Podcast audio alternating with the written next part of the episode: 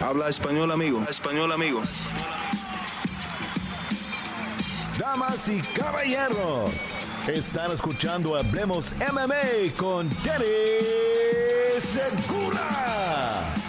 En una misma noche vimos a Islam Makhachev ponerle un pare a los sueños de ser bicampeón de UFC de Alexander Volkanovski. Y justo minutos antes de eso vimos a México obtener un campeón más de UFC, ya que Jair Rodríguez gana el cinturón interino frente a Josh Emmett. ¿Qué tal a todos y bienvenidos al análisis, al resumen de UFC 284?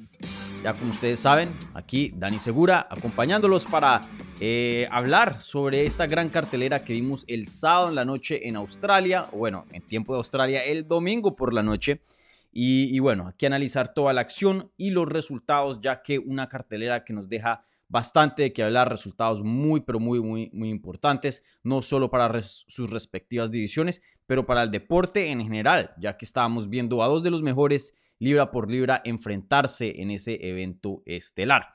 Entonces, gente, muchas gracias por acompañarme aquí en la mañana. No sé qué tantas personas aquí de las Américas van a estar aquí conmigo, ya que fue una larga noche. Yo creo que probablemente eh, muchos compas de España, pero bueno, sin duda pueden ver esto en repetición. Probablemente lo están escuchando ahora mismo en, en, audio también. Así que bueno, aquí para analizar todo lo que vimos en UFC 284. Entonces, antes de empezar, como siempre, gente, un like al video si están escuchando un podcast, un buen review, donde quiera que sea que estén escuchando. Y, y, bueno, vamos a empezar analizando, como siempre, de arriba abajo. Creo que me voy a enfocar solo en el evento estelar y coestelar en cuanto a análisis completos. Ya luego les voy a resaltar un par de resultados que me parecieron importantes y que toca mencionar.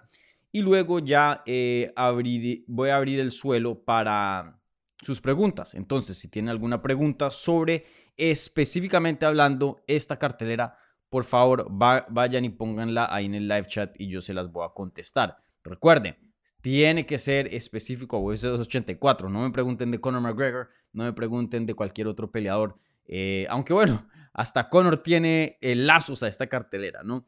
Eh, entonces, em, sin duda, eh, bastante de qué hablar acá, ¿vale?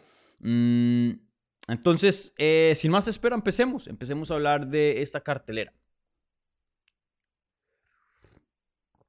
Bueno, aquí tomando mi cafecito, trabajé hasta las 3 de la mañana noche, me levanto a las 7 y media para poder estar listo y hablar aquí con ustedes y ya y luego vuelvo de trabajo de 10 a 6. Así que eh, una larga jornada para mí, pero de todas maneras bien entusiasmado de aquí hablar con ustedes de esta gran cartelera.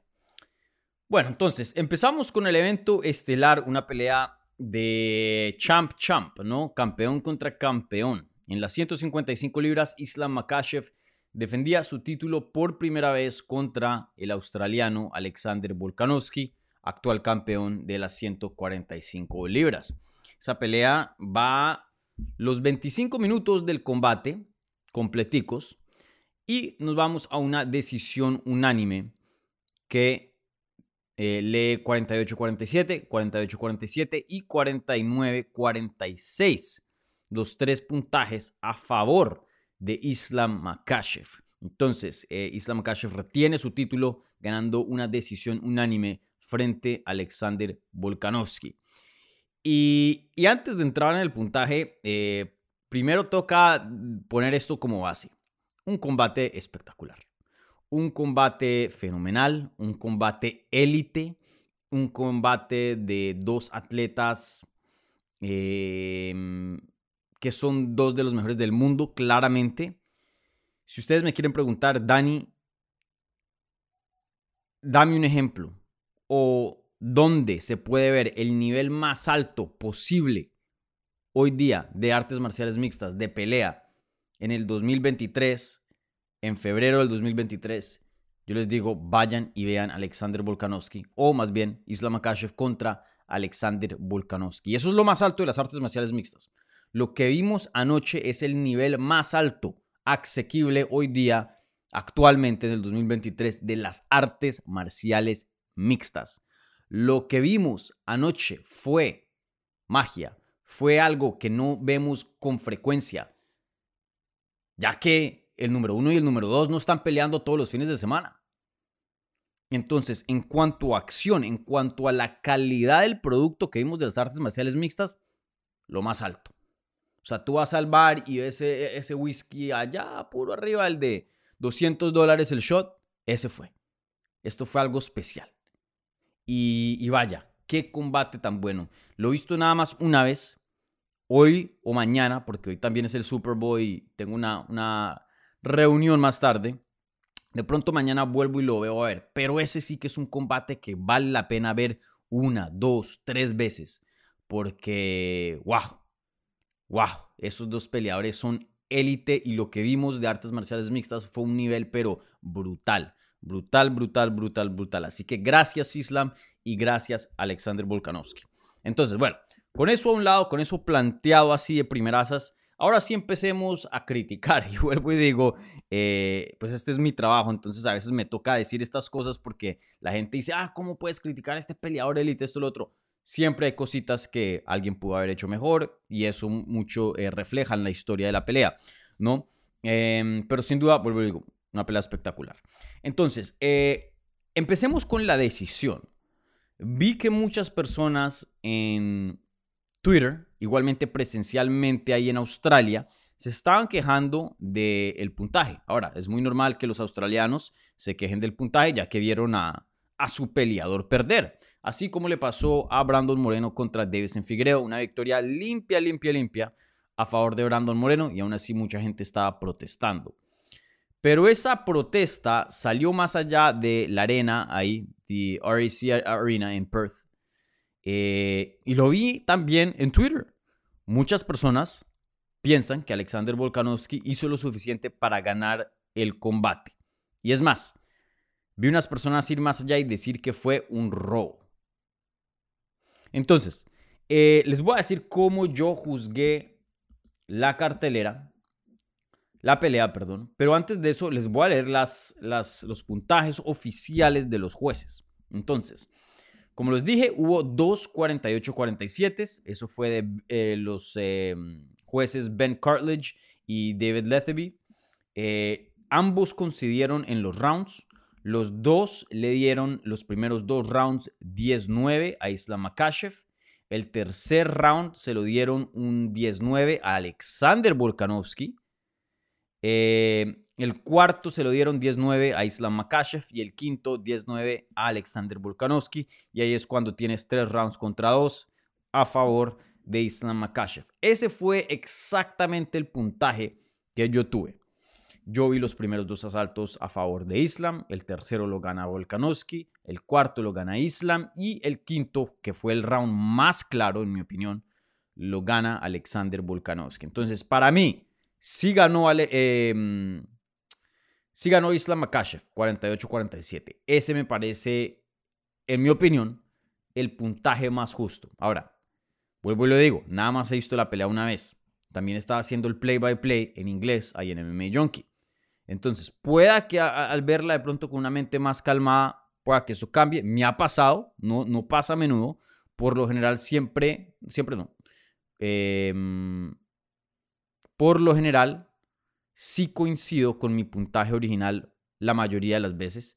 Una que otra sí a veces digo, hey, no, este, este round me pareció que no lo juzgué bien, ya viendo la pelea en repetición. Que sea es el caso, no sé, ahí veremos ahorita en, unos días cuando vuelva a analizar el combate. Pero a mí me parece que un 48-47 es más que justo para Islam Makashev. Y es más, por más de que ustedes no estén de acuerdo, no fue un robo. La pelea estuvo cerrada estuvo competitiva. Aquí yo creo que el round que le podrías dar a favor a Alexander Volkanovski en esa cartelera de los jueces, de esos dos jueces, de pronto, de pronto hay un argumento para decir que ganó el segundo. Porque el primero lo gana claramente Makashev, el quinto lo gana claramente eh, Volkanovski el cuarto lo gana claramente, en mi opinión, eh, Makashev. Tuvo ese triángulo de. Ese, ese em, triángulo de cuerpo eh, cuando cogió la espalda de Volkanovski, lo controló por la gran mayoría de, del combate y, eso es una posición súper dominante. Em, ahí los, los rounds más cerrados fueron el tercero y el segundo. El tercero yo creo que em, yo se lo di a Volkanovski. Eh, el segundo yo se lo di a Makachev, pero el segundo puede que haya un caso para decirle, hey, ese lo ganó Volkanovski, ya pondríamos un puntaje de 3 y 2, pero del otro lado, a favor de Alexander Volkanovski. Y es más, si no estoy mal, esta mañana él mismo en Twitter, eh, bueno, ya sería lunes en Australia, no sé. Horas después del evento, él dice que vio la pelea de nuevo y piensa que gana el segundo, tercero y quinto. Creo que si ustedes tienen ese puntaje, un 48-47, a favor de Alexander Volkanovski, me parece también razonable. Me parece que se puede justificar y se puede hacer un caso para eso. Ahora, hubo una cartelera, un puntaje de los jueces, que este vino de Derek Cleary, que este sí fue bien, bien descabellado y bien descachado. Es, esa persona le dio el primero segundo, tercero y cuarto, esos, los primeros cuatro rounds se los dieron a favor a Islam Makashev. Y el quinto sí se lo dio a Volkanovski. Para mí el tercero me sentí muy cómodo juzgándolo a favor de, de Volkanovski. Pero me vas a decir que esa pelea no le encuentras dos rounds a Volkanovski mínimo. Ese 49-46 sí no estoy de acuerdo. No refleja la naturaleza de la pelea, que fue una pelea muy competitiva. Y de hecho, si hubiera un sexto, séptimo, octavo round, quién sabe. Hasta Volkanovski pueda que gane la pelea más definitiva, si ustedes pensaron que ganó, ya que él venía en ascenso y Islam Makashev sí venía perdiendo gasolina de lo que se veía. Aunque a veces ustedes saben, pasa el siguiente round y estos peleadores recobran vida y el que iba ganando pierde, eh, pierde aires. Pero bueno, gente, eh, ese fue hablando ya del puntaje. Eso es, eh, yo creo que lo más importante, eh, el análisis de, cómo se debió o se podría juzgar esta pelea. Pero aún así, vuelvo y, repito, no fue un robo. Fue una pelea muy, muy cerrada. Que yo pienso, en mi opinión, que sí. aquí el ganador correcto fue Islam Makashev. Alexander Volkanovski la hizo lo suficiente cerrada para tener un caso que la ganó. Eh, y creo que espero que estos tengan una revancha a futuro porque la verdad que fue un combate brutal, fue fenomenal. Y, no hubo tanta sangre, fíjense, no hubo así guerra, no hubo así locura. Eh, fue tanto la técnica que enamoró aquí, la verdad, el, la estrategia y, la dinámica entre estos dos estuvo espectacular. Un, combate, pero, pero fenomenal, fenomenal. Entonces, eh, Hablemos un poquito de la acción y ya luego pasamos a lo que es el futuro de estos dos peleadores. Em, creo que yo, y, no es aquí por dármelas, ustedes saben, cuando yo me equivoco, yo hablo que me equivoqué y, no tengo ningún problema y de hecho eh, me parece importante y lo pongo como primordial de traer claridad y, hablar de mi análisis, a ver si fui certero o no. Y si no fui, eso es lo primero que hablamos. En esta pelea yo creo que anoté mucho. Eh, especialmente ya casi que a lo último mm, ya estaba bien decidido. No sé si vieron eh, la previa que hice en inglés en MMA Junkie horas antes del evento. Y, bueno, incluso lo había dicho en la previa con Rodrigo del Campo el viernes aquí en el canal, que fue Alexander Volkanovski. No, yo no sé qué tanto le, le, comía a la gente que decía muy pequeño, eh, no va a tener la fuerza para Islam Makashev, esto, lo otro. Y yo dije, Men, Volkanovski es súper fuerte y tiene esa ese tipo de fuerza como el de Jessica Andrade, que traslada categorías, que es fuerte en 115, 125 y 135. Y eso fue lo que vimos. Eso fue exactamente lo que vimos. Y les apuesto, Volkanovski va y lucha con alguien en el entrenamiento, en su campamento, con, les apuesto, gente de 170, 185. Y estoy seguro que en cuanto a fuerza no, les compite a esa gente. Hay un tipo de fuerza que simplemente traslada a, diferentes categorías. Igual con el poder de knockout, igual con la velocidad, igual con otros, otras habilidades. Eh, Volkanovski es una de esas personas raras que donde sea que lo pongas va a ser fuerte, va a ser fuerte.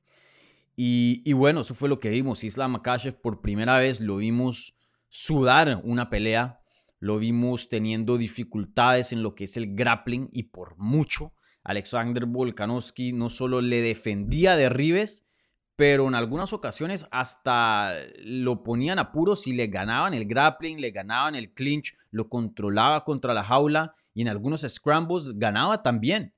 Aquí de pronto no le empató, pero estuvo un paso a empatarle en lo que es el grappling y la lucha a Isla Makashev. Eso era algo que poca gente se imaginaba, o por lo menos pensaba que era posible. La verdad que el grappling de Alexander Volkanovski, especialmente su lucha defensiva, abismal. Tiene una cadera eh, de lucha, los hips de wrestling, como sería en inglés, en inglés pero brutal. Él no descansa un segundo, todo el tiempo se está posicionando en, la mejor, en el mejor ángulo, en el mejor lado para poder tener éxito y salir por encima en lo que es un scramble, un, un, intercambio de grappling. Eh, y ese es el problema con muchos oponentes de Islam Makashev. Cuando les hacen el, el, el takedown o algo así, no pueden competirle, no pueden posicionarse para que ya no queden en lo que es el mundo del grappling. ¿Me entienden? O sea, a Volkanovski lo intentaban derribar y, y, lo que veíamos no era grappling per se, que, ok, ya están en el suelo, estos jiu-jitsu, estos lucha, no. Ellos se quedaban en transiciones y luchaban dentro de transiciones. Entonces, intentaban eh, derrumbar a Volkanovski Volkanovski no aceptaba que estábamos luchando. Y esto no se volvió jiu-jitsu todavía no me has derrumbado, todavía seguimos en una transición. Y uno veía cómo se acomodaba, se reacomodaba. Entonces, medio veíamos que Islam Makashev conseguía el takedown, pero no al 100%. Y luego seguían ahí batallando en la transición y de repente Volkanovski estaba de pie o le, o daba un reversazo de posición. Entonces, eso de nunca perder en ninguna transición, nunca darse por vencido, nunca darse, ok, vamos a luchar eso lo ayudó bastante. Y obviamente muchos de esos eh, intercambios, varios, ¿no? Los perdió y por eso fue que perdió varios rounds eh, donde Islam Makashev sí tuvo posiciones dominantes, especialmente tomando la espalda de, de Volkanovski. Pero en general tuvo mucho éxito en, en, mantenerse en las transiciones y no dejar que, que pasara más allá. No dejar que, ok, se vuelva un takedown 100%. Ok, ahora sí estamos en el grappling. No. Él se negó 100% a eso y tuvo muy buen éxito. Eh, y así como estoy deslumbrado, estoy muy eh, no, no, ni tanto asombrado, porque yo sí veía esto dentro de Volkanovski, de pronto no de esta manera y verlo en práctica ya es distinto, pero sí pensaba que estaban las cartas. Eh, pero sí, simplemente algo de admiración a, lo que es ese nivel que tenía o que tiene Alexander Volkanovski. Y, la verdad que hizo casi lo imposible en, en darle una batalla pero brutal a Islam Makashev en lo que es la lucha y el grappling. Y ahora como eh, estoy así tan, tan, em, tan, ¿cuál sería la palabra? Así como tengo tanta admiración por ese lado de, de Volkanovski, también hay otro lado de la moneda, y ese es el striking de Islam Makashev. Y otra cosa, vuelvo a digo, no es por sacar pecho aquí, pero cuando uno está bien y cuando uno está mal, cualquiera de los dos uno tiene que admitir y tiene que, hablar de estas cosas, eh, porque toca dar cuentas, acá damos cuentas. No hago una previa y luego me olvido de qué fue lo que pasó. Ah, no, yo sí dije esto y no lo dije. No. Aquí toca dar cuentas. Eh, y les había dicho también, el striking de Islam Makashev es bueno y es muy subestimado. ¿Por qué? Porque la lucha es tan grande que nos enfocamos en eso. O cuando está en el striking, siempre estamos viendo, uy, ¿cuándo va a ser un takedown? Y no estamos muy enfocados de qué es lo que está pasando en las manos. Ahora, mucho de esto es nuevo. La verdad, yo me vine a dar cuenta que, ok, aquí hay algo más que un striking básico, aquí hay algo especial en la pelea contra Charles Oliveira. A Charles Oliveira le pasaron por encima, le ganaron en el grappling, le ganaron de pie. Y de pie fue algo que nos sorprendió a muchas personas. Pero claro, la gente se queda con la memoria de, hey, fue una sumisión. Pero se les olvida que Islam Makashev tuvo un manejo de distancia, un striking, un poder y una precisión muy buena. Y eso fue exactamente lo que vimos aquí con Volkanovski. Creo que em, mucha gente no pensaba que Islam Makashev era tan versátil y ahora nos estamos dando cuenta que es un peleador mucho más completo de lo que la gente pensaba. Eh, el striking de Islam Makashev estuvo muy, muy bueno y casi que le empata a Volkanovski. O sea, los dos casi que se empatan en sus propias áreas de, fuerza. Por eso esta pelea fue tan eh, interesante. Y, la verdad que conectó bastante y hasta lo puso groggy y, hubo momentos donde se veía seria la cosa y que Volkanovski estaba herido. Claro, no lo suficiente para estar em, eh, súper, súper mal. Volkanovski siempre se recuperó bien, pero sin duda le llamó la atención con varios strikes. Y, no estoy hablando solo de puños, pero también de patadas. Eh, mejor dicho, eh, un, striking muy, muy bueno el de Islam Makashev y sabemos que Volkanovski es un genio en lo que es los feints, ¿no? En lo que es eh, poner trampas. Islam Makashev casi que no cayó en, ninguna. Eh, claro, también le conectaron, pero se podría decir que tuvo más éxito en el striking que Max Holloway en la tercera pelea. Y sabemos qué tan bueno es Max Holloway, ¿no? De striking. Obviamente, eh, tenía la amenaza del takedown, que eso le ayuda a, subir el nivel de su striking, algo que Holloway no tenía. Pero si solo nos ponemos a analizar quién tuvo más éxito de pie, Holloway o Makashev, Makashev es la respuesta, claro. Y eso creo que algo, era algo que muy poca gente se, imaginaba. Entonces, eh, sí, gente, la verdad que un combate brutal.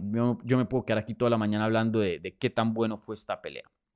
Pero bueno, simplemente quería compartirles un poco de, análisis o de apreciación por la técnica, porque a veces nos ponemos, nos enfocamos mucho, especialmente eh, nosotros como eh, los periodistas, los medios, en qué sigue, qué sigue, qué sigue.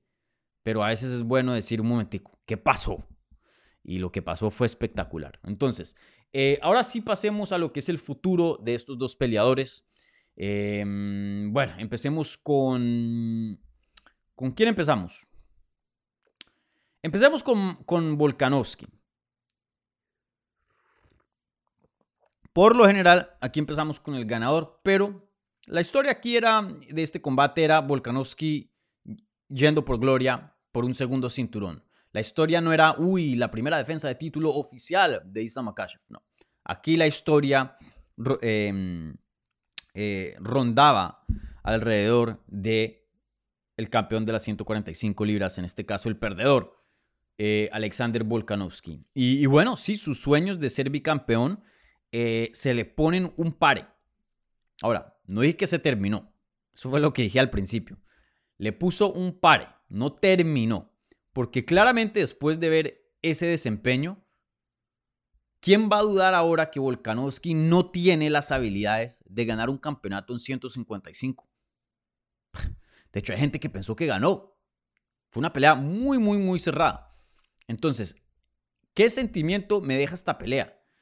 Ah, por lo general, el, que gana va en ascenso y, su, y su stock, como se diría en inglés, su acción, porque se compara mucho a, se hace esa comparación al, al mercado, ¿no? Eh, sube y el que pierde baja, obviamente. Pero esta es una de estas peleas donde ambos suben de valor, suben de precio. Y me, atrevería a decir más allá, de ir más allá, que esta es una de esas peleas raras, una de esas peleas raras de, ya hablando de las e, excepciones, donde el perdedor no solo también sube de valor, pero hasta de pronto más que el campeón, o sea, más que el ganador. Aquí yo me voy más asombrado de Volkanovski que de Makashev. Porque recuerden, el que estaba subiendo una categoría de más era Volkanovski. Eh, por más de que yo lo vi perder, brother, Volkanovski es un peleador saso y que tiene las capacidades de ser campeón en 155, claro que sí. Y que no le va a molestar el tamaño para nada. Volkanovski hoy día, si se sube a las 155 libras, es un peleador top y la amenaza número uno al cinturón. Punto. Entonces, eh, vuelvo y lo digo, se le pone un pare a los sueños de ser bicampeón de UFC a Alexander Volkanovski, pero no creo que hayan llegado a su fin. va a volver a las 145 libras, eso sí lo creo, de eso estoy seguro, porque también habíamos hablado que había un chance que de pronto no, no regresara, pero yo creo que eso, en mi opinión, estaba mucho más ligado a, a, si ganaba y no ganó. Creo que sí iba a pelear contra Jair Rodríguez en, una pelea de, unificación y ya más adelante hablaremos de la victoria de Jair. Eh, y defenderá el título una o dos veces más, ver qué pasa en 155 y nuevamente, antes de que se retire, yo creo que él va a subir una vez más. Yo creo que le queda esa espinita diciendo, men, yo estaba ahí por un pelín, por un pelín. Y, miren, y supongamos que llega a perder el cinturón Islam Makashev, men, o sea, las posibilidades aún son más grandes para Volkanovski, ya que em, yo creo que Makashev probablemente es su pelea más, más complicada, más dura ahí en esa división. Entonces, eh, por ahora creo que es muy obvio, Alexander Volkanovski va a regresar a las 145 libras. Eh, probablemente a finales de verano o empezando ya el otoño. Entonces estamos hablando de agosto, mm, julio, agosto, hasta de pronto septiembre, quién sabe. Eh, y va a pelear contra Jair Rodríguez en una pelea de unificación del título, ya que Jair ganó el cinturón interino en el evento coestelar. Entonces, eh, creo que muy fácil de, de, descifrar aquí cuál es el futuro de Volkanovski. Y él mismo lo dijo en la rueda de prensa, él le gusta ser muy justo y eso es algo que respeto mucho de él. Eh, claro, quiere peleas grandes, quiere peleas de dinero, pero él también se fija mucho en lo deportivo y él sabe que Jair Rodríguez es el siguiente sí o sí. Entonces, eh, esa, esa pelea pronto la veremos. En cuanto a Islam Makashev, aquí sí hay una incógnita más grande, ya que eh, no hay un claro contendiente en la división de las 155 libras. Por ahí vimos que mencionó en la rueda de prensa el nombre de Charles Oliveira. A mucha gente todavía le queda sonando, le queda gustando un matchup entre esos dos y Charles Oliveira probablemente el peso ligero más querido hoy día de las 155 libras. Em, el, peso ligero más querido de las 155 libras. Gente, es muy temprano. Eh, no he dormido mucho. Eh, sí, probablemente es el, el, peleador más querido, más amado, pienso yo, de esa división y uno de los más populares. El más popular sigue siendo Conor, pero mucho de eso es hate. Eh, y creo que hay otros contendientes como Poirier y como Geji que también son bien queridos, pero ya las personas creo que ya están un poquito hartas de verlos en peleas de campeonato em, porque han perdido, han tenido sus, sus dificultades. Charles Oliveira tiene un poco más, es un, un nombre un poco más fresco que ellos. Entonces, Charles Oliveira pueda que sea una opción. Él está rumorado a pelear contra Benio Dariush, que pues para mí es el contendiente que más se merece una pelea de campeonato hoy día en las 155 libras y por mucho. Eh, entonces, él dijo que esa pueda que sea una opción. Si yo estoy hablando personalmente, todavía no hay nada confirmado entre Oliveira y Dariush, pero para mí que no hagan esa pelea, que pongan a Dariush inmediatamente. Dariush tiene una racha como de 7, 8 peleas consecutivas ganadas como cuatro bonos de la noche, victorias espectaculares sobre eh, Gamrot, Tony Ferguson, eh, nombres muy, muy importantes en, la división.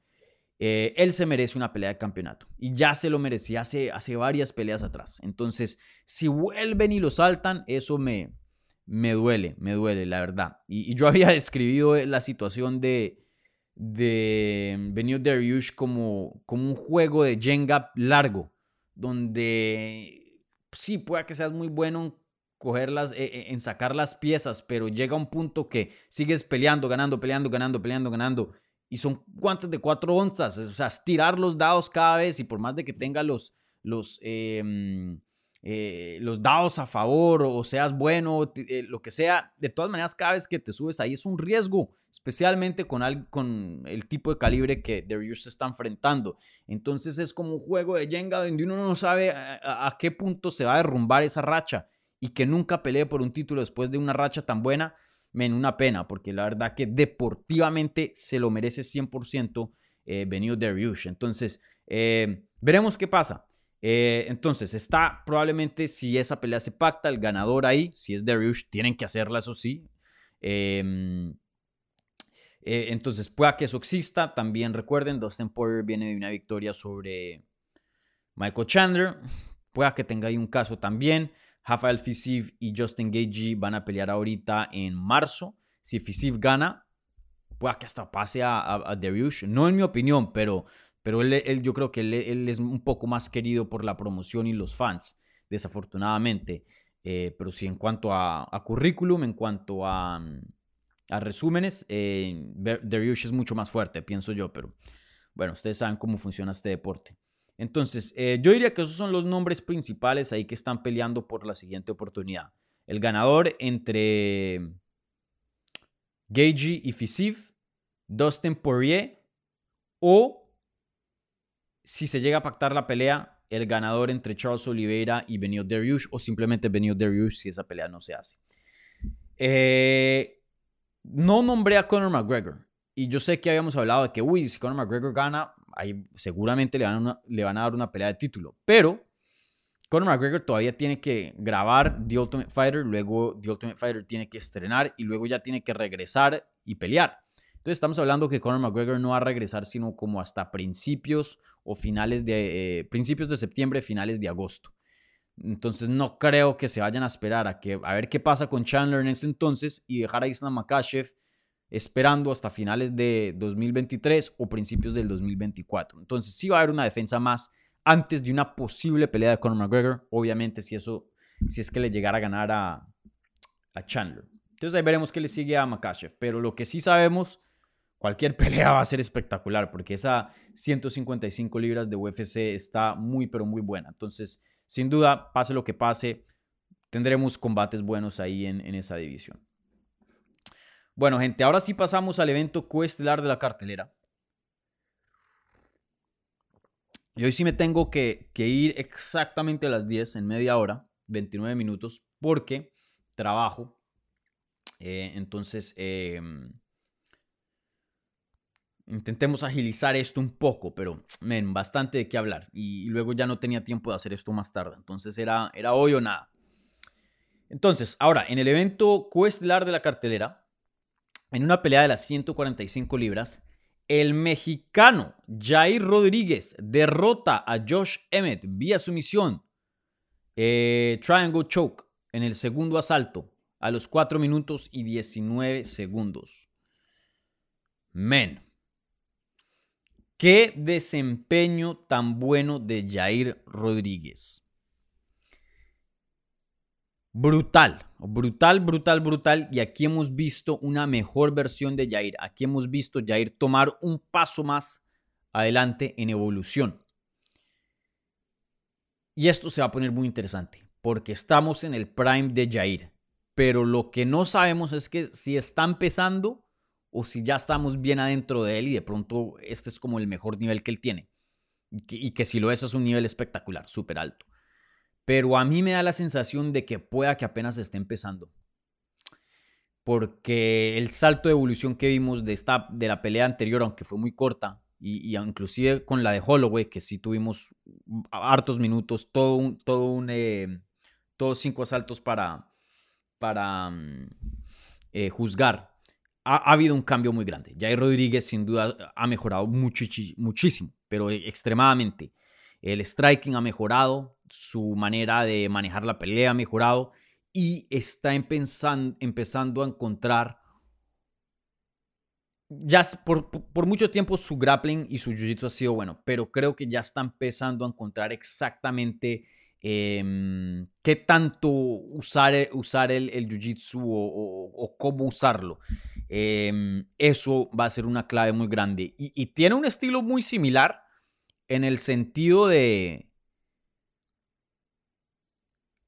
Mm, sí, no, tiene un estilo muy similar al de Tony Ferguson. Y no lo digo como pelea porque los dos son diferentes, pero en el sentido de que en, sus en su momento Tony Ferguson un striker, pero temible, brutal, em, en su propia manera y tomaba muchos riesgos porque sabía que si lo tumbaban al suelo, él tenía eh, no solo sumisiones, pero ataques desde abajo, codos, puños.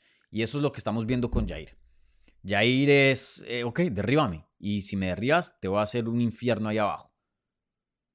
Y si pueda que no sea el luchador más fuerte que te va a reversar posiciones, pero eh, estando en la espalda es toda una amenaza, con sumisiones y con strikes también. En muchas ocasiones, con Josh Emmett por encima, Usualmente el que está encima es el que tiene la ventaja de ground and pound. Y el que estaba ganando de ground and pound era Jair Rodríguez. Entonces, em, obviamente una pelea contra Volkanovski, Jair Rodríguez no va a entrar como el favorito, pero no se sorprendan si, si toma otro paso más en evolución y empata o le gana a Volkanovski. Eso está en las cartas. Y no lo estoy diciendo porque es mexicano, porque es latino. Simplemente vayan y vean esa pelea con Josh Emmett. Josh el contendiente que más se merecía una pelea de campeonato, e, ese era Josh Emmett. Más que cualquiera, inclusive más que Jair. Ahora, Jair entra a esa eh, ecuación ahí, esa fórmula, porque Volkanovski se da 155 y necesitan un segundo contendiente para hacer una pelea de campeonato en esa división. Que claramente la elección correcta fue Jair.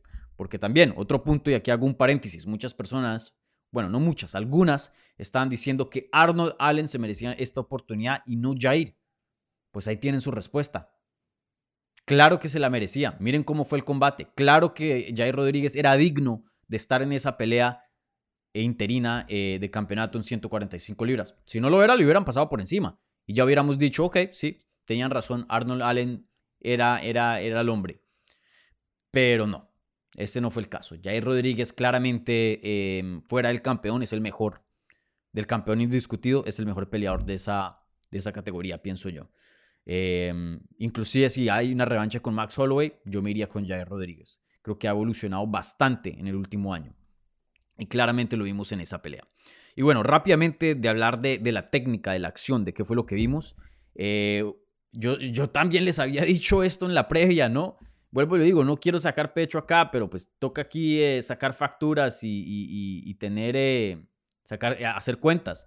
Josh Emmett entró a este combate y muchas personas decían, él tiene la ventaja de poder. Y claro, un peleador que pega muy duro, muy poderoso. Pero yo les dije, hey, yo no estoy tan bien seguro de eso, de esa narrativa, de, de, eso lo que dice mucha gente. Ya Rodríguez pega durísimo. Y claramente hubo una gran diferencia del poder, de patadas, de puños, de codos, de todo, entre Jair y Josh Emmett. Ahí el peleador con la pegada más dura fue Jair Rodríguez. Eh, unas patadas brutales a la cabeza, al cuerpo, a las piernas. Eh, hubo un codo que le metió en una separación de clinch cerca de la jaula que, lo dejó groggy, eh, brutal. La precisión de Jair muy, buena. La quijada muy buena. Josh Emmett lo sentó en algún punto y se recuperó súper bien. Y Josh Emmett pega durísimo. Em, el grappling de, abajo fue espectacular. La verdad que un desempeño muy, muy versátil de Jair. Creo que todavía le falta un poquito en ciertas áreas, pero de que se está viendo un peleador más versátil eh, más completo, claro que sí, y que está en mejoría por mucho. Eh, vuelvo y lo digo, Jair, mm, yo no sé qué tan lejos va a llegar esta evolución, pero pueda que sí llegue bien lejos. Entonces, eh, veremos, veremos. Y, bueno, un, desempeño espectacular. Y en cuanto hablando de ya de la historia en sí, men, yo lo había dicho al principios de este año. El 2023 va a ser un año muy especial y va a ser un año histórico para México. Primero que todo, ya tienen tres peleadores peleando por campeonatos. Tres mexicanos retando por campeonatos de UFC. Ya por sí, ya están ganando, ya México está ganando, pase lo que pase. ¿No? Y pueda que haya una cuarta opción con Irene Aldana. Todavía no se sabe, se rumora que va a ser una revancha con Raquel Pennington o una pelea con Amanda Nunes. Todavía no sabemos. Entonces a ella no la contamos por ahora eh, porque no hay nada certero para una pelea de campeonato para Irene. Pero por ahora tenemos tres fijos, ya fichados. Brandon Moreno ganó el cinturón, le ganó a Devesen. Ahora Jair Rodríguez gana el cinturón interino y ahora le queda el turno a Alexa Grasso. Pueda que a finales del 2023 eh, tengamos, o en el transcurso del 2023 estemos en un punto donde tengamos tres o cuatro campeones mexicanos. Ya van dos. Ya van dos. Entonces, eh, ya de por sí un año gigante para México, gigante para México. A finales de este año van a abrir el PI ahí en la Ciudad de México. Eh, en, Polanco, si no estoy mal. Y, y, o sea, este es el año que UFC tiene que ir a México. Tiene que ir a México. Tiene que tomar ventaja de, este gran momento que está pasando el mercado mexicano. Porque la verdad que eh, increíble, histórico. Miren, yo que llevo cubriendo este deporte ya casi 10 años como profesional, periodista y viéndolo mucho más.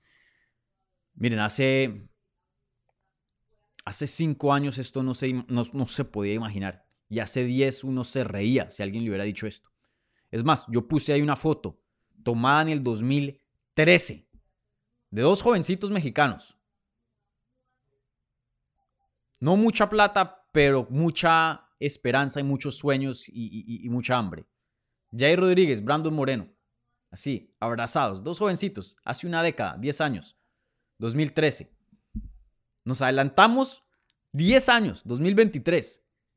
Tres semanas aparte, los dos peleando en peleas de campeonato y los dos ganando.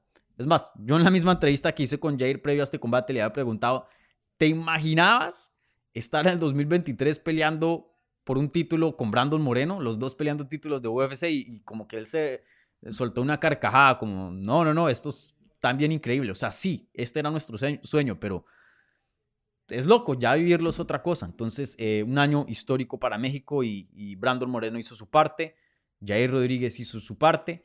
Y, y, bueno, veremos qué más queda para México en este 2023, pero ya, miren, dos meses adentro y, y ya México viene en alto dentro de las artes marciales mixtas. Así que felicidades a, a, todo el país, la verdad. Un, logro muy bueno.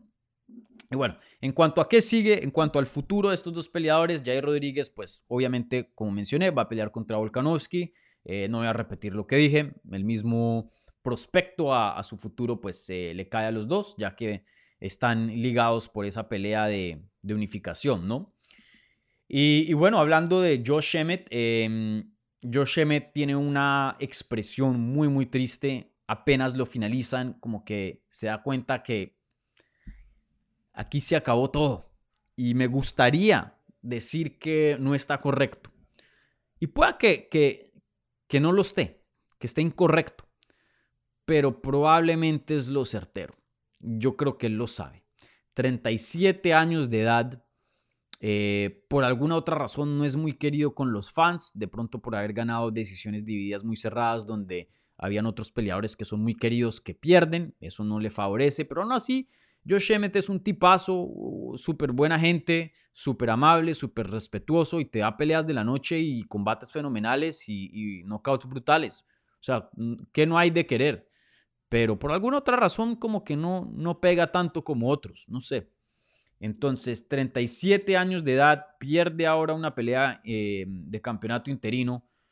Hay una línea de contendientes, Tupuria, Arnold Allen. Todavía hay una pelea de, unificación pendiente. Tiene que volver a ganar peleas y estamos hablando de uno o dos años más. Un peleador que va ya, si es que todo le sale bien, acercarse a una pelea de campeonato a los 38, 39, quién sabe, hasta 40 años de edad. Entonces no sé qué tan posible sea una pelea, otra pelea de campeonato en la carrera de, de Josh Emmett. Y, es duro decirlo, porque no quiero aquí aplastarle y acabarle sus sueños, pero si, somos realistas, la verdad que esta es probablemente la primera y última vez que vemos a Josh Emmett en una pelea de campeonato. Y creo que él lo sabe. Claro, cualquier cosa puede pasar si él sigue ganando y hay una lesión y está ahí dispuesto para rellenar en corto aviso. hay cosas locas. Miren a Michael Bisping que estuvo eh, narrando las peleas en inglés. Por mucho tiempo habían dado de, muerto sus sueños de ser campeón. Sí, un buen contendiente, un nombre grande, peleas grandes. Y, bueno, lo llaman de corto aviso con dos semanas, tres semanas de anticipación, creo que fue, dos semanas para UFC 199 contra Luke Rockhold. Todo, todo el mundo esperaba, esperaba que iba a perder porque ya habían peleado y había perdido y bailo no noquea y se vuelve campeón, ya a los treinta y pico años de edad. Entonces, pueda que pase, pueda que pase, pero las, probabilidades, para Josh Emmett sí son pequeñas, pienso yo. Pienso yo. Bueno. Con eso aquí termino el, el análisis del evento estelar y coestelar de la cartelera de UFC 284, dos peleas espectaculares, em, dos peleas de muy, muy alto nivel. La verdad que cuando las artes marciales mixtas es demostrado en lo más alto, eh, es espectacular y no hay nada como las artes marciales mixtas a un nivel élite. Y es triste porque hace muchos años se veía más a menudo, ya que UFC era un poco más selectiva con su talento. Ya hoy día hay tantas carteleras que dejan entrar. UFC es más asequible ahora que antes. Entonces, em, esto no lo vemos todos los fines de semana. No lo vemos todos los fines de semana. Pero cuando lo vemos, nada se compara. Espectacular.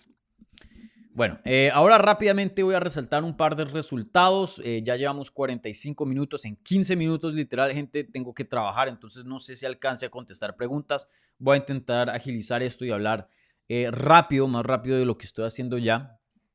Em, y, bueno, eh, les resalto aquí un par de resultados rapidito antes de, entrar a sus preguntas. Antes de las dos peleas de campeonato, en el peso de las 170 libras, Jack de la Madalena le gana a Randy Brown vía sumisión en el primer asalto a los 2 minutos y 13 segundos. les advertimos, les advertimos. Eh, Rodrigo y yo les advertimos en la previa.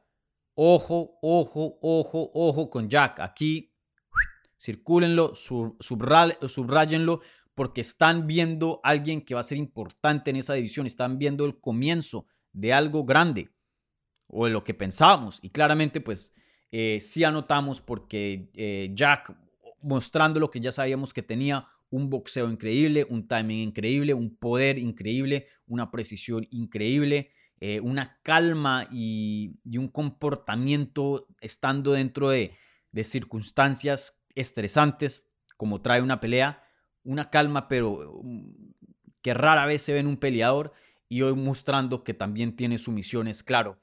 Ya Randy Brown le habían conectado y lo habían tumbado al suelo y estaba bien groggy, fuera de sus sentidos. Entonces eso facilita la, la sumisión, pero de todas maneras mostrando de que, em, de que es un poco más versátil, ¿no? que tiene ese, esa parte de su juego, puede atacar y finalizar vía sumisión también. Eh, muy similar en el sentido al evento coestelar, donde vemos eh, el mayor desempeño, la parte más importante en striking, pero se termina con una sumisión. Eh, veremos qué tan lejos puede llegar de la Madalena, pero es un peleador que promete bastante. Randy Brown venía en una racha de cuatro victorias consecutivas, probablemente en su mejor momento de su carrera, un récord de 21 y 4 antes de, esa derrota, entonces un récord muy muy bueno. Eh, solo había perdido con peleadores élites, o bueno, la mayoría élites como Vicente Luque y Bilal Mohamed. Em, entonces esta victoria significa bastante. Veremos qué le sigue a Jack, eh, pero yo creo que tiene un futuro muy grande en esta edición y esto lo comprueba aún más. Em, veremos si hasta llega y, entra en el top 15 ya cuando hagan actualización de los rankings del martes. Pueda que no, esa edición es muy, muy poblada, muy competitiva, pero también hay un chance que de pronto sí. Pero sin duda, un peleador en ascenso, uno de los prospectos más grandes ahí de esa división. ¿Qué más? ¿Qué más? Eh, Jimmy Crute, Alonso Menefield, una pelea loquísima que termina en un empate. No voy a hablar mucho de esa pelea, pero simplemente quería decir que fue loquísima. Eh, esperaba que Jimmy Crute peleara un, poco mejor, pero bueno. Eh, Alonso Menefield también con un desempeño muy, muy bueno. Y, bueno, el último combate que quiero resaltar es aquí el de Francisco Prado, el argentino, que hizo su debut en la cartelera preliminar contra Jamie Mularkey. Eh, esos en las 155 libras. Él perdió una decisión unánime, 30-27, 30-27 y 30-27. Una decisión muy clara para Mularkey, muy dominante. Eh, aquí no hay nada de controversia. Eh, Francisco Prado claramente perdió este combate. Y, bueno, sabíamos que tenía una tarea bien complicada de visitante al otro lado del mundo, peleando contra un local, un peleador muy bueno, experimentado. Y, y, bueno, Em, me hubiera gustado ver más de Francisco Prado en el sentido de que creo que en algún punto del combate como que dejó que el momento le ganara y, no sé si estaba peleando a llegar a una decisión, pero definitivamente de lo que yo veía no estaba peleando para ganar. Eh, y, quiero ser lo más justo posible con mi análisis, pero vimos a alguien que como que aceptó en algún punto la derrota, pienso yo. Eh, no vimos a alguien a, los últimos minutos marchando hacia adelante, intentando buscar el knockout. Y él tiene el poder para intentar eh, conseguir un upset y hacer un comeback de ese estilo. Pero simplemente no le vi esa urgencia, no le vi em, ese desespero, por decirlo así. Eh, y no era porque estaba cansado, porque todavía se veía físicamente hábil para poder hacer algo de ese estilo. Entonces, apenas 20 años de edad, no tiene mucha experiencia como Mularkey, un momento muy grande, una cartelera gigante.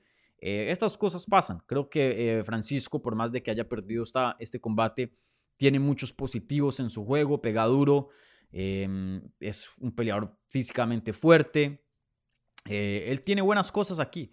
Entonces veremos cómo evoluciona en el transcurso, si, si llega a mantener un, mantenerse dentro de UFC y conseguir victorias.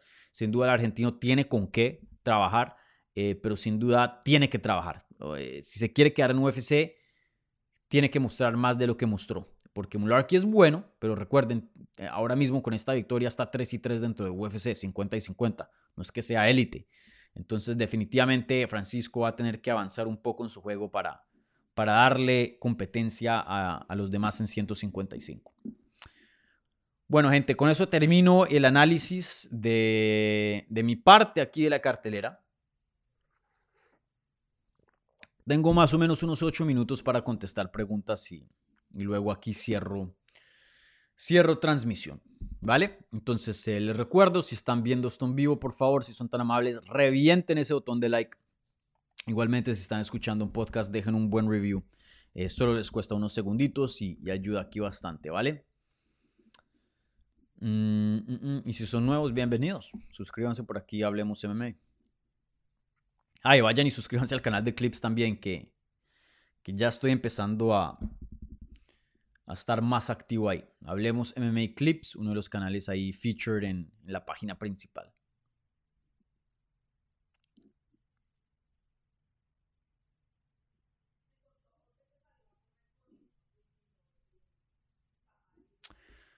CDC aquí eh, dice, em, Dani, vista la actuación de Volca, tiene sentido para él bajar a 145 libras de nuevo. Yo buscaría revancha eh, y otras, eh, otras peleas grandes en 155.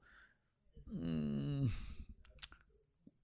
Si se quedan 155, entiendo por qué. Si baja 145, también entiendo por qué. Si me preguntan a mí cuál es la mejor categoría de él, 145. Y por lo general, yo siempre le aconsejaría a un peleador que pelee donde es más apto. Y en este caso, 145. Entonces, eh, yo digo que tiene más sentido bajar a 145 pero quedarse en 155 no es una locura.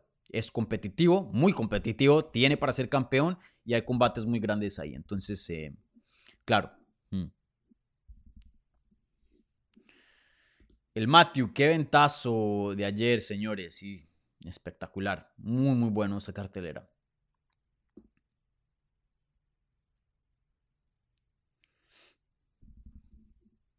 Saludos, Dani. Por acá dicen.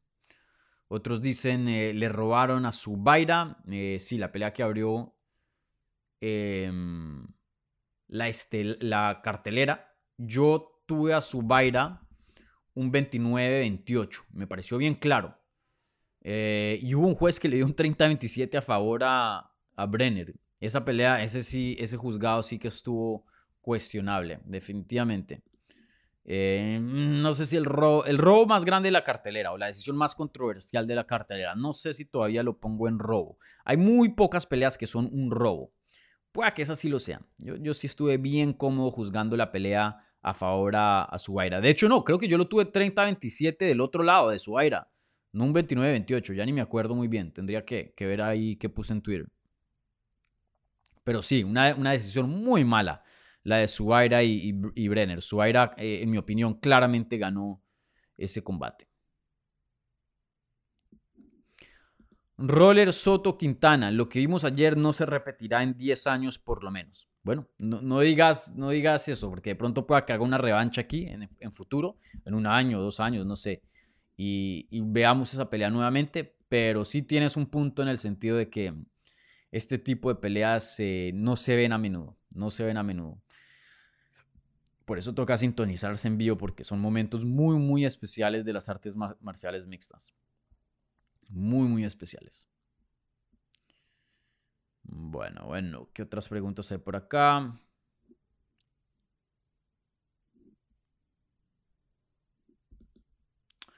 ¿Qué opinas sobre Islam en el peso welter? Saludos desde Benidorm, España. Eh, miren, esta pelea le abrió los ojos yo creo que a muchas personas, eh, porque por primera vez en la carrera de Islam Makashev que lo vemos en apuros. Claro, él había perdido anteriormente, lo habían noqueado eh, dentro de su carrera, creo que fue por Adriano Martins, fue quien lo noqueó, pero fue muy rápido y eso la verdad que no, no destapa alguna carencia de su juego o algo así. Este tipo de peleas sí. Ahora, tener en cuenta que se estaba enfrentando con alguien muy muy bueno en Alexander Volkanovski, pero vemos que Volkanovski tiene bastante éxito en ciertas áreas y este tipo de peleas son las que empiezan a crear ya lo que se dice en inglés un blueprint, un mapa para pelear contra eh, Islam Makashev. Ya se sabe qué sirve y qué no sirve, o por lo menos mucho. Deben haber cosas todavía no descubiertas, pero por ahora aquí hay bastante material para muchos contendientes de 155 decir, ok, por aquí más o menos está la cosa, por aquí más o menos puedo ganar. Y, bueno, y en 170, eh, Islam Makashev sin tener esa ventaja de tamaño, de fuerza, yo creo que no le iría muy bien.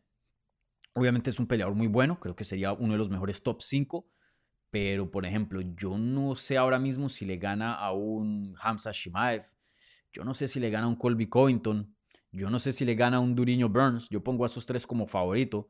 De pronto un Leon Edwards es eh, por la lucha, el matchup se presta para que sea más fácil la pelea, pero hay varios, un Belal Mohamed, un Belal Mohamed, Duriño Burns, Hamza Shimaev y Colby Covington.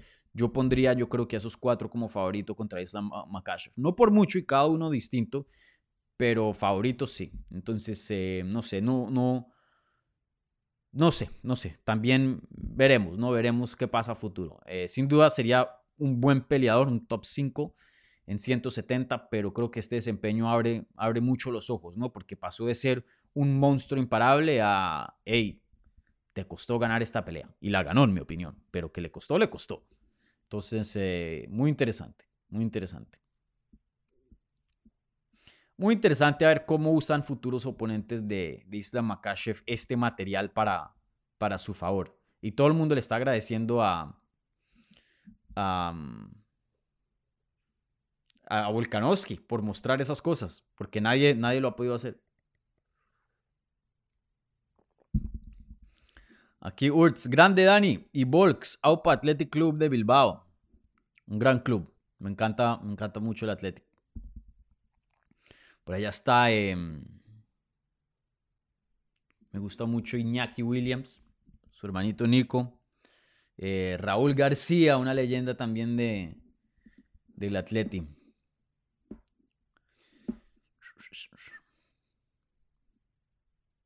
Me gustaría también ver un partido en el San Mamés. Eh, ¿Qué otras preguntas hay por aquí?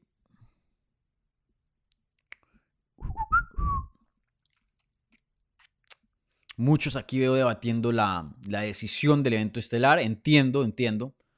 Vuelvo lo digo, yo la juzgué a favor de Islam Makashev cómodamente. Pero, pero estuvo cerrada la pelea, sí estuvo cerrada. Estuvo competitiva. Lo que sí no fue un robo, eso sí no fue. Eso sí no fue. Joey, aquí con una pregunta del super chat. Muchas gracias, Joey. Dice, Dani, me hizo falta Habib. Bueno, creo que eh, aquí debería ser Dani. ¿Le hizo falta Habib, Habib a Islam? Yo creo que sí. Em, ah, no sé, men, no sé. Ahí yo creo que yo creo que no. Yo creo que no. Y, bueno, este juego ya a, la élite, a este nivel, es de, milímetros que a veces una otra cosita, no crean, cambia mucho la, cosa. De hecho, si pelean en Las Vegas y no pelean en territorio em, para uh, visitante, hostil, eh, quién sabe, hasta pelea mejor, ¿no? Este tipo de cositas pequeñas, si pelean en Abu Dhabi, quién sabe, Makachev pelea mucho mejor. Este tipo de cositas sí, sí hace a veces diferencias muy grandes. Entonces, es difícil decir, es difícil decir, em, no quiero ir respetar a Javib, pero si yo, yo diría que Javier Méndez es una pieza más grande eh, para Makachev que Javib lo es. En cuanto al corner y en cuanto al coaching. En general, obviamente, Javib es eh, familia de Islam Makachev y, en cuanto a eso, pues emocionalmente hay, hay lazos más, mucho más grandes. Entonces, eh, en cuanto a la vida y lo general, sí, no, no, no, lo creo, pero en cuanto a lo deportivo, yo creo que, que Mahashev entró en forma y entró con una buena estrategia y entró en condiciones favorables. No creo que haya entrado em, con una carencia muy grande por la falta de Javib. Yo no creo eso, personalmente, no creo. Pero pero es difícil, men, es difícil de decir esas, eh, de, exactamente descifrar. No, no es muy claro. No es muy claro todo. Jorge Benítez aquí dice, saludos Dani, ¿cómo viste a Francisco Prado en su debut? Vuelvo y lo digo, eh, independiente de la derrota, eh, le, falta, le falta y, para quedarse dentro de UFC necesita subir de nivel. Eso, toca decirlo. Ahora, lo bueno es que eh, apenas fue su primera derrota y tiene 20 años de edad. Entonces, que tiene las capacidades y ya una buena base para trabajar en eso y subir de nivel, sí, claro. Pero recuerden, perdió y por bastante contra un peleador que antes de eso estaba 2 y 3. No uno de los mejores, nada cerca de los rankings. Y Mularkey es bueno, pero vuelvo y lo digo, no uno de los mejores. Entonces, eh, si él se quiere mantener un largo tiempo de UFC, dentro de UFC, le tiene que ganar a ese tipo de calibre de oponentes. O por lo menos darle una pelea muy cerca. Y, no lo hizo. Eh, vuelvo y digo, apenas 20 años de edad, su primera pelea, su debut. aquí esto no es para alarmarnos, que Francisco Prado tiene todo el potencial del mundo para, para mejoría, obviamente que sí. Obviamente que sí. De hecho, me sorprendería si no, eh, teniendo en cuenta que apenas tiene 20 años y es su primera pelea dentro de UFC. Eh, pero sí, espero un nivel más de Francisco a futuro. Y, un nivel necesitado y necesario para que compita dentro de UFC.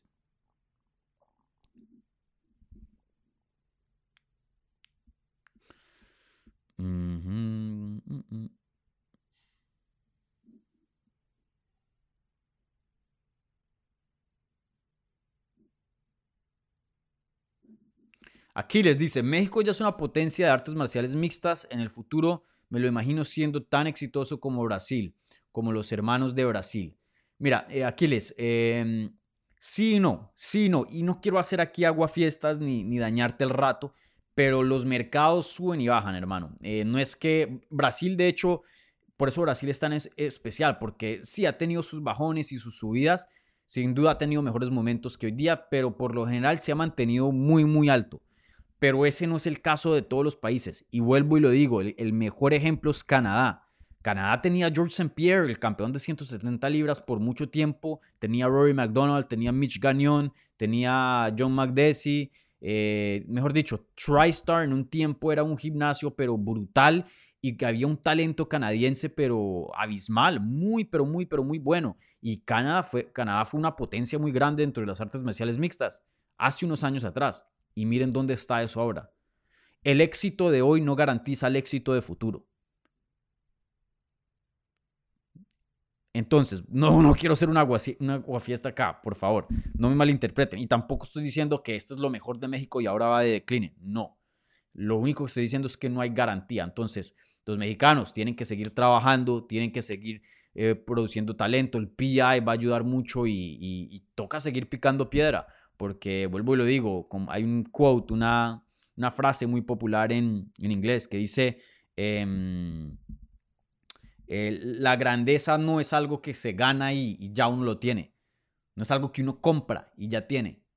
La grandeza se paga renta y la renta se paga diariamente. Entonces no es que soy grande ahora y ya, no, toca seguir siendo grande y eso es un esfuerzo. Entonces, eh, sin duda, yo creo que México va en ascenso, va a tener un papel muy importante a futuro, eh, pero no hay garantías, no hay garantías, no hay garantías. Simplemente aquí siendo realista, no, no, no party pooper, no, no hago a fiestas. Bueno. ¿Tengo tiempo para una más? No, ya es las 10 y 4. Eh, ya me tengo ir. Gente, muchas gracias por su tiempo. Em, recuerden, un like, un buen review en podcast y en cualquier plataforma que estén escuchando. Si les gustó el contenido, por favor suscríbanse. Y, bueno, por favor compartan este canal. Si conocen a un amigo que les gusta también las artes marciales mixtas, mándenle el link del canal para poder seguir creciendo. Y yo siempre les he prometido y he cumplido. Mientras más crezca el canal, más y mejores cosas se harán aquí en, el canal. Entonces, ganamos todo, ¿vale? Eh, un abrazo gigante, cuídense. Em, esta semana se viene una entrevista grande, estén ahí al tantos. Em, ya en un tiempito voy a hacer el premiere, yo creo que más tarde. Y, bueno, eh, sí, eso es todo. Gracias por eh, sintonizarse. Un abrazo. Disfruten el resto de su domingo y nos vemos pronto. Chao.